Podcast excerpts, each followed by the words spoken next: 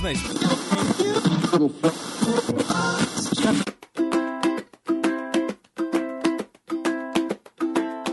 Saudações quadrinísticas, pessoal. Aqui é Milton Cabona e venho aqui falar que a equipe do seu podcast favorito está de férias. Sim, de merecidas férias. Estamos recarregando as baterias para a temporada 2022 mas o Perdido na Estante não vai parar. Nós e alguns amigos da pesada preparamos uma série de indicações para vocês curtirem aí nas férias de vocês ou nos trabalhos de vocês, aí vocês se organizam. E enquanto vocês esperam o nosso retorno, aproveitem essas dicas, bons descansos, coloque a leitura de vocês em dias e as séries também e nos ouvimos em fevereiro. Até lá, pessoal!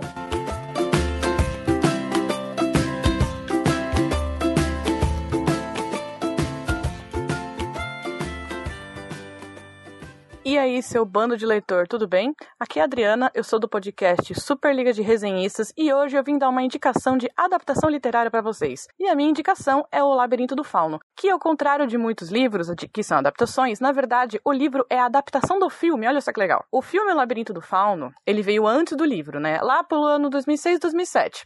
E há dois anos atrás eles decidiram fazer a história escrita, né? Porque todos os fãs sempre tiveram o sonho de ler a história do Labirinto do Fauno. E foi então que o autor do, do filme, o diretor, o Guilherme Del Toro, ele entrou em contato com a Cornélia Funk para ela escrever a história. É, a história nasceu em formato de livro, com é, alguns contos a mais, né? Que ela criou de, de alguns personagens que existem no filme, que é o, no caso, o Fauno, o Homem, o homem Pálido, e até mesmo da própria Ofélia. Quem é a Ofélia? A Ofélia é uma criança que descobre que, na verdade, ela é princesa de um outro universo. E para ela voltar para esse universo dela, ela precisa fazer algumas tarefas, cujas quais ela tem obrigação de cumpri-las por completo, sem mudar nada. Essa é a parte mais interessante. É uma criança que precisa cumprir tarefas que ela nunca imaginou que ela precisaria.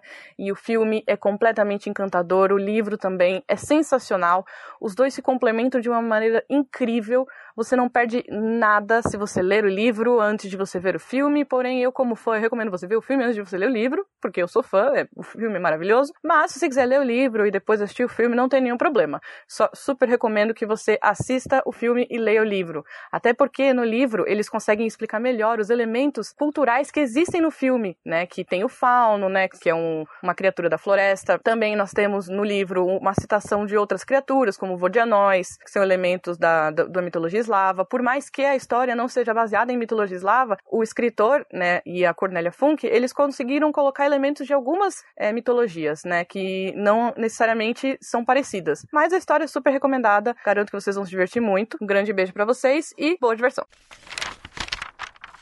Você ouviu mais um episódio graças a Lily Bergamo e demais pessoas que contribuem conosco no Catarse e no PicPay. Considere apoiar também a gente.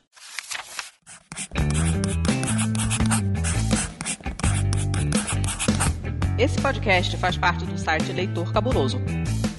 Conheça nossos conteúdos em www.leitorcabuloso.com.br.